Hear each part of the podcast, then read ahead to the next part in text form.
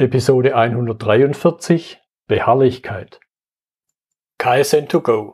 Herzlich willkommen zu dem Podcast für Lean-Interessierte, die in ihren Organisationen die kontinuierliche Verbesserung der Geschäftsprozesse und Abläufe anstreben, um Nutzen zu steigern, Ressourcenverbrauch zu reduzieren und damit Freiräume für echte Wertschöpfung zu schaffen, für mehr Erfolg durch Kunden- und Mitarbeiterzufriedenheit, höhere Produktivität durch mehr Effektivität und Effizienz an den Maschinen, im Außendienst, in den Büros bis zur Chefetage.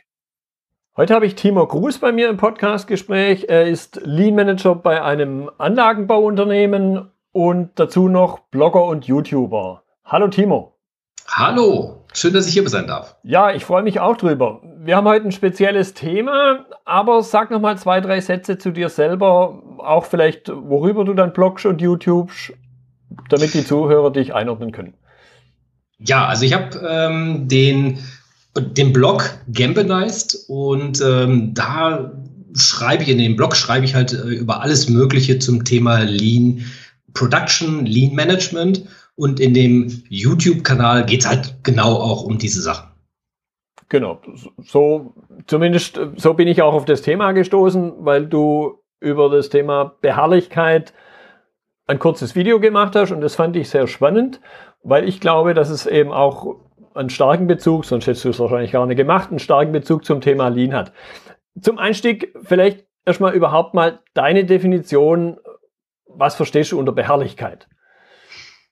Ja, Beharrlichkeit, ähm, es kommt ja so ein bisschen vom Beharren und ähm, ich stelle mir das immer so vor, äh, in, in, so einem perfekten Vakuum, da hast du einen Körper, der zieht seine Bahnen und äh, solange der keinen Impuls von außen bekommt, dann zieht der diese Bahn immer geradeaus, also ganz beharrlich. Mhm. Und äh, so ein bisschen stelle ich mir das auch vor. Also das ist so, wenn man es jetzt so aufs persönliche Verhalten äh, dann wiederum bezieht, dann ist das auch etwas, dass ich sage, ich, ich ziehe mein Ding durch. Also jetzt nicht so ganz äh, mit Ellenbogen oder sowas, aber ich habe eine gewisse Vision, ich habe eine, eine gewisse Verabredung vielleicht auch mit, mit meinen Teammitarbeitern, um die jetzt auch mal mit ins Boot zu holen. Und äh, da zieht man so ein, so, ein, so ein Ding einfach durch. Mhm. Und das ist für mich Beharrlichkeit. Mhm. Wo ich dein Video gehört habe, kam mir da sofort äh, ein anderer Begriff in den Sinn, wo ich gewisse, gewisse Ähnlichkeiten sehe. Aber vielleicht an der Stelle mal die Frage an dich. Selbstdisziplin oder Disziplin an sich, wo würdest du das abgrenzen zur Beharrlichkeit? Also ich bin mir gar nicht so sicher, ob man es wirklich abgrenzen sollte. Ähm, ich glaube, das gehört zusammen, sehr stark sogar. Ähm, also wenn, wenn du jetzt nochmal das Bild von dieser, von dieser, von diesem Körper äh, nimmst, der dann wirklich so seine Bahnen zieht, ähm, dann ist für mich die Selbstdisziplin äh, die Kunst mehr oder weniger, äh, die Impulse von außen so ein bisschen abzuwehren. Also mhm. ein Beispiel. Jetzt, du hast jetzt ein Team, das trifft sich seit neuestem jeden Morgen zum, zur Teambesprechung äh, dann ist für mich die Beharrlichkeit, dass man das wirklich jeden Tag macht. Mhm. Aber die Selbstdisziplin dabei wiederum ist, dass du diese ganzen Impulse, die dann von außen kommen, ah, da ist ein wichtiges Meeting, da ist nochmal ein wichtiges Telefonat und also diese, diese ganzen Dinge, die dann immer wieder dazu führen, dass du sagst, ah, ich kann heute nicht. Mhm. Das ist für mich dann wiederum die Selbstdisziplin, äh, zu sagen, nein, das habe ich mir fest vorgenommen, da haben wir eine Verabredung und das ziehe ich jetzt durch damit du dann diese, dieses beharrliche Verhalten an den Tag legen kannst. Mhm. Deshalb glaube ich, dass das doch schon sehr stark zusammengehört. Das kann man also nicht abgrenzen, sondern das, ist, das gehört einfach zusammen. Mhm. Ich höre so ein bisschen raus vielleicht, dass die Selbstdisziplin eine gewisse Basis ist, die sich dann Richtung Beharrlichkeit entwickelt. Kann man so ausdrücken?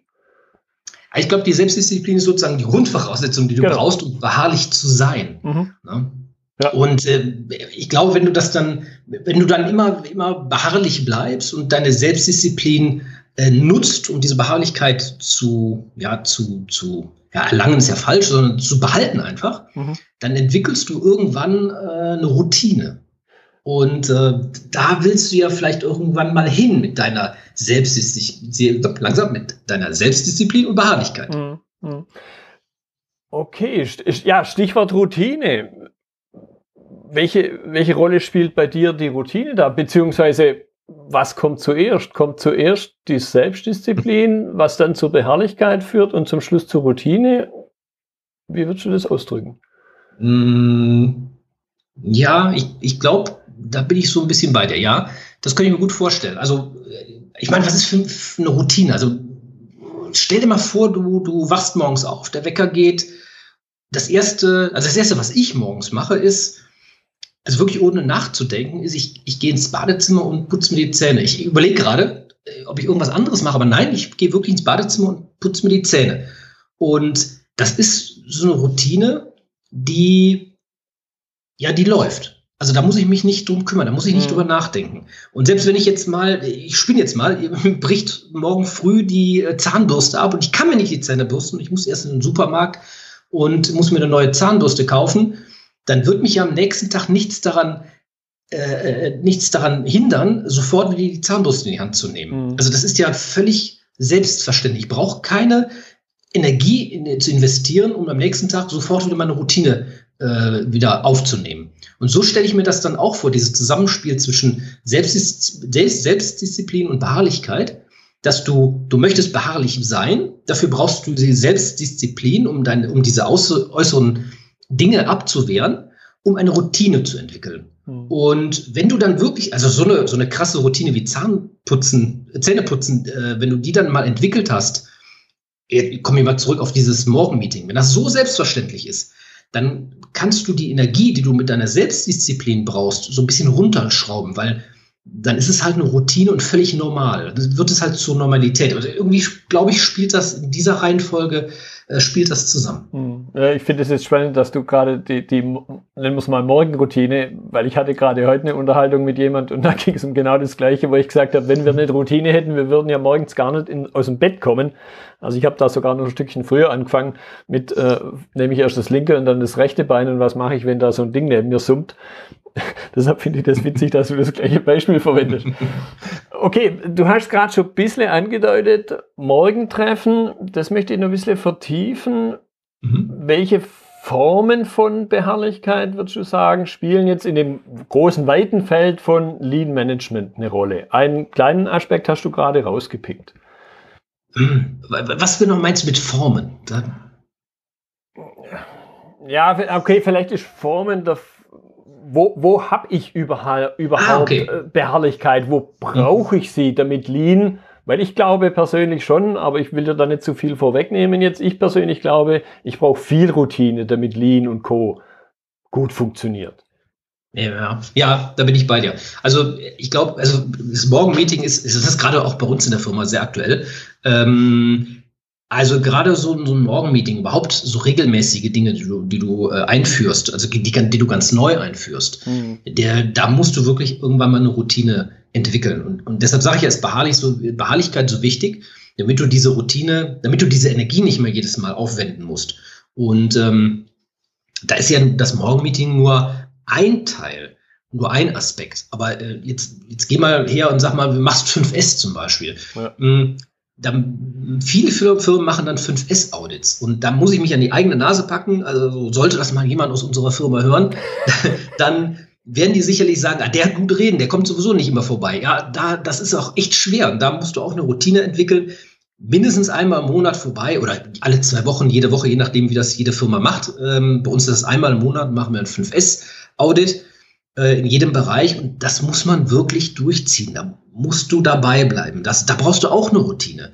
Ähm, wenn du, wenn du, wenn du Verschwendung sehen möchtest, auch da musst du eine gewisse Routine entwickeln, dass du irgendwie durch den Bereich gehen kannst und, ähm, und, und, und, und dir Dinge anguckst und genau weißt, aha, ich muss das, das, das, das, das mir anschauen und dann kannst du schon so auf Verschwendungen mhm. schon mal wie soll ich sagen, da bist du einfach besser daran, diese Verschwendungen zu sehen. Dafür brauchst du auch Routine. Du brauchst natürlich auch Erfahrung für, aber Routine ist echt wirklich überall sehr, sehr wichtig, äh, wenn du für neues Verhalten dir aneignen möchtest. Und ich glaube, darum geht es bei äh, Lean Production oder Lean Management vor allen Dingen, dass du den Mitarbeitern, den, den, dass der Lean Manager ja, der ist ja dafür da, den Leuten zu erklären, wie sie sich verhalten sollen, um Lean zu sein, also denen so Ratschläge mit auf, auf den Weg zu geben.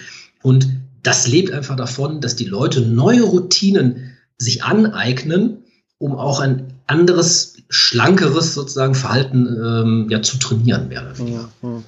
Wobei mir da jetzt wieder einige Situationen in den Kopf kommen, dass natürlich Menschen auch manchmal mit der Routine an sich insofern ein Problem haben, dass sie sagen, das will ich gar nicht. Was für Erfahrungen machst du da? Ja, so ein bisschen die Verweigerer, ne? Ja, ja die hast du ja, ja sowieso immer.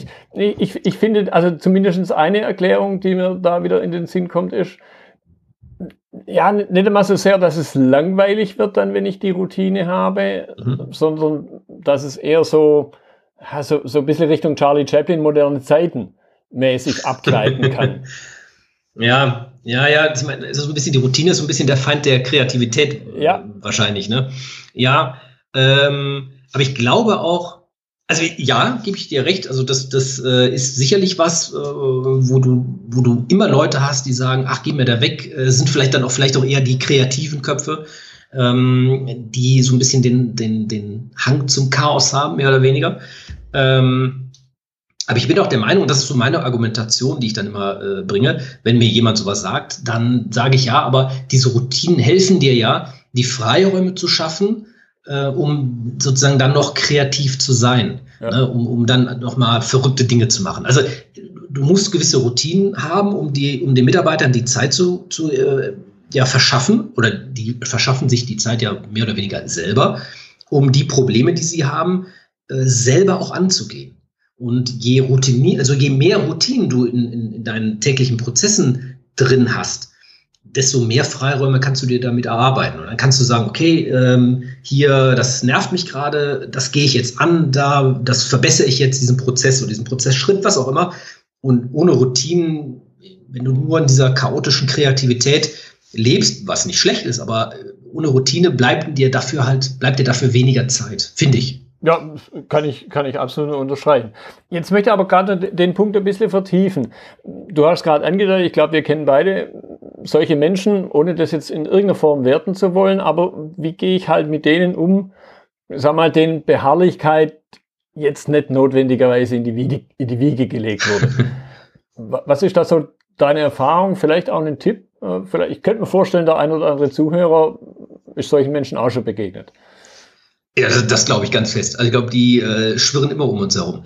Ähm, ja, also mein, mein Tipp ist eigentlich äh, vor allen Dingen, das wirklich vorzuleben.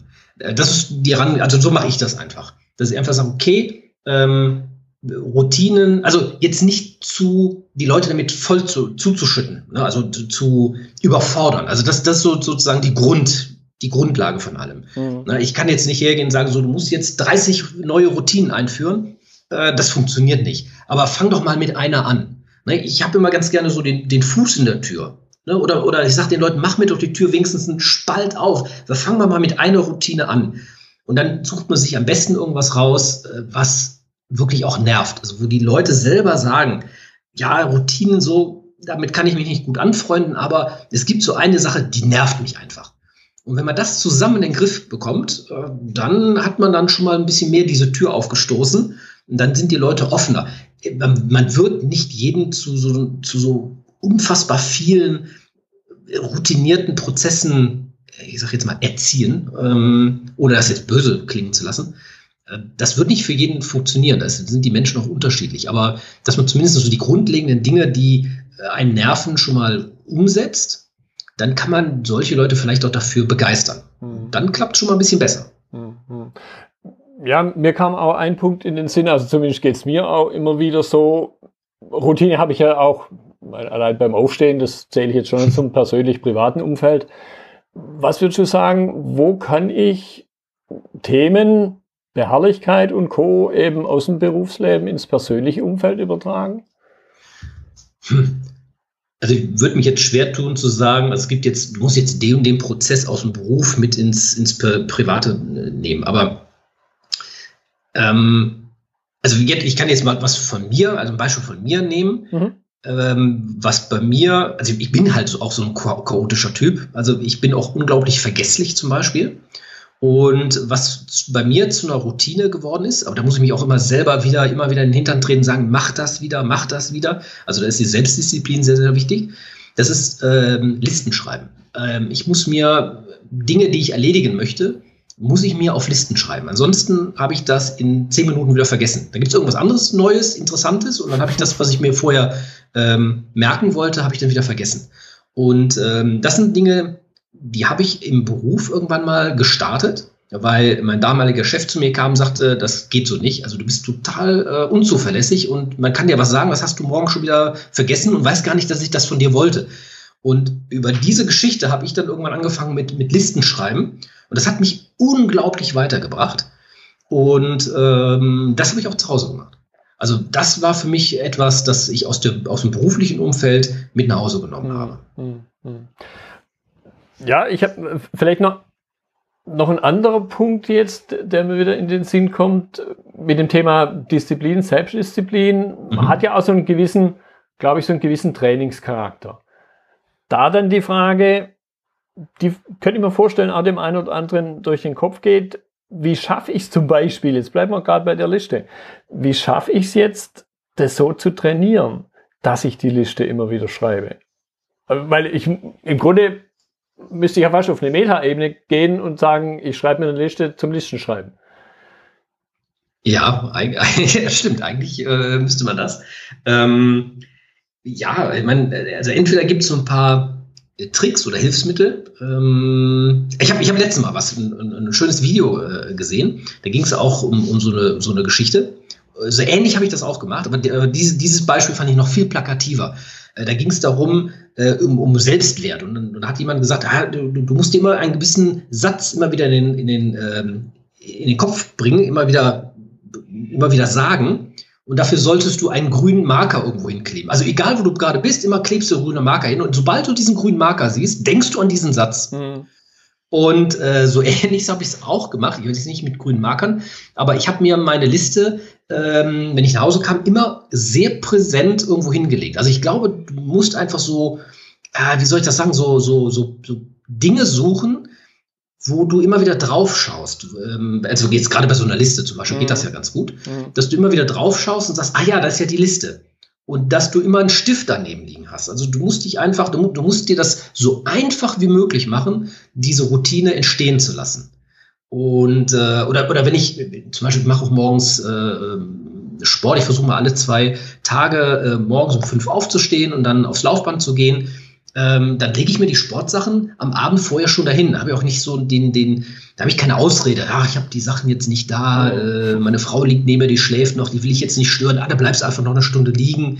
Nee, die Sachen liegen draußen. Ich brauche nur aus dem Zimmer raus in den Keller gehen und habe die Sportsachen direkt dabei. Also man muss sich diese, diese Sachen auch so einfach wie möglich machen und am besten immer irgendwo hinlegen, wo du immer wieder dran vorbeiläufst. Mhm.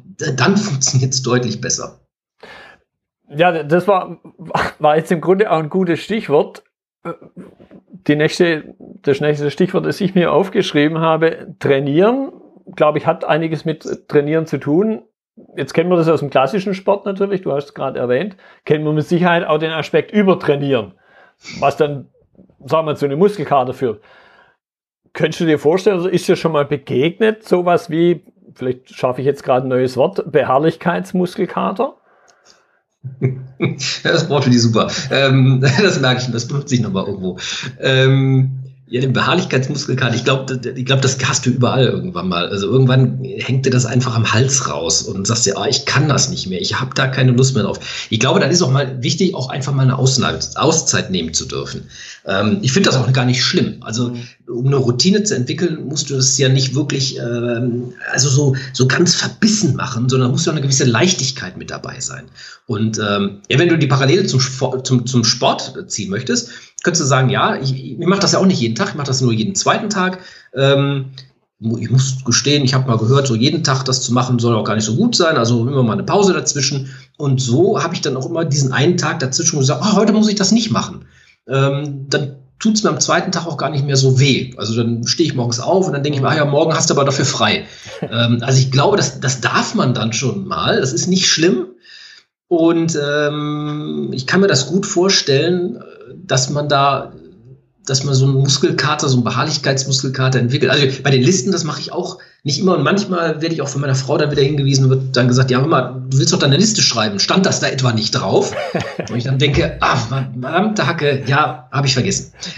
und das passiert schon mal. Das heißt ja nicht, dass ich das nicht trotzdem machen möchte. Ich möchte ja trotzdem beharrlich sein, aber da war meine Selbstdisziplin, also dieser Schutzschirm, für, der die äußeren äh, Einwirkungen äh, sozusagen abwehrt, der war nicht stark genug. Und da muss ich dann noch mal ein bisschen das noch mal ein bisschen justieren und dann funktioniert das. Aber den, den Muskelkater, ich glaube, den darf man sich, den, den darf man sich manchmal erlauben. Der passiert auch schon mal und das ist auch nicht schlimm.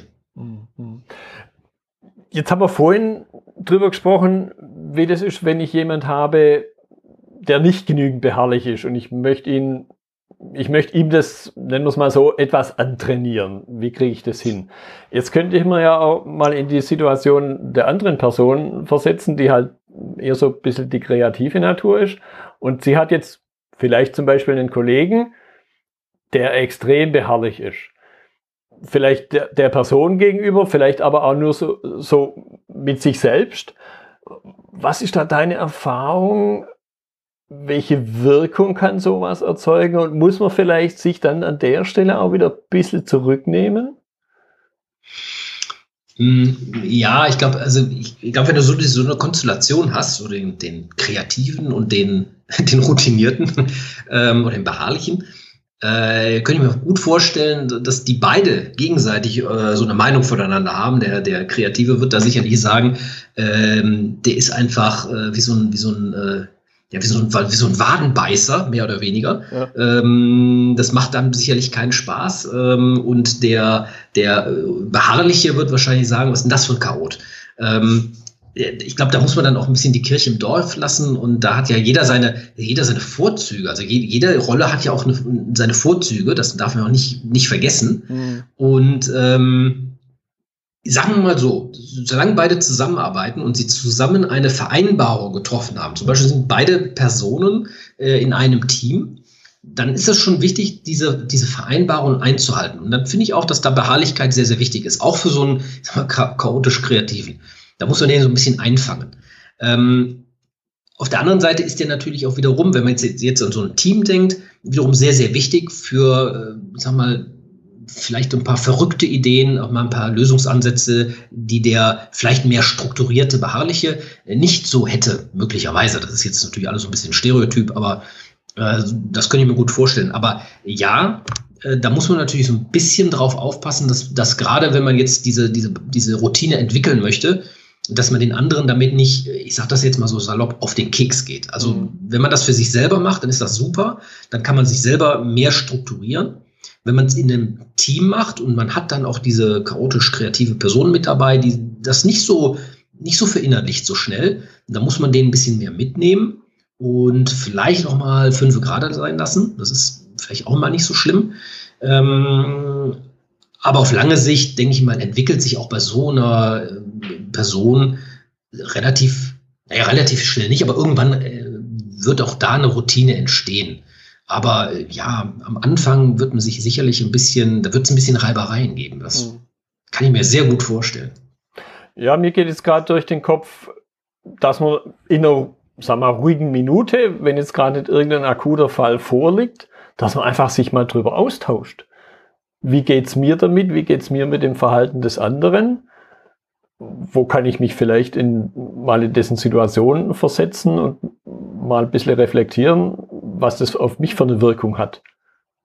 Hm. Ja, das finde ich, find ich eine gute Idee. Ja klar, sicher, sicherlich, das kann man auf jeden Fall machen. Ähm, man, man, muss es ja nicht erstmal vor die Wand fahren lassen, ja. äh, sodass die Leute sich gegenseitig nicht mehr riechen können. Und wenn man das im Vorfeld macht, vielleicht auch moderiert, das fände ich vielleicht noch ganz gut, ähm, dann, dann ist das eine super Sache. Dann, wenn man sich gegenseitig versteht, ist das sowieso äh, ganz gut. Ja, vielleicht sogar eben wirklich im größeren Team, wo, wo dann gar nicht mal so, so dieser, dieser 1 zu 1 Konflikt dann besteht, sondern ja. dann haben wir vielleicht insgesamt eine breite Mischung, wenn man nicht gerade ja. irgendwelche extremen Fraktionen dann äh, vor sich sieht.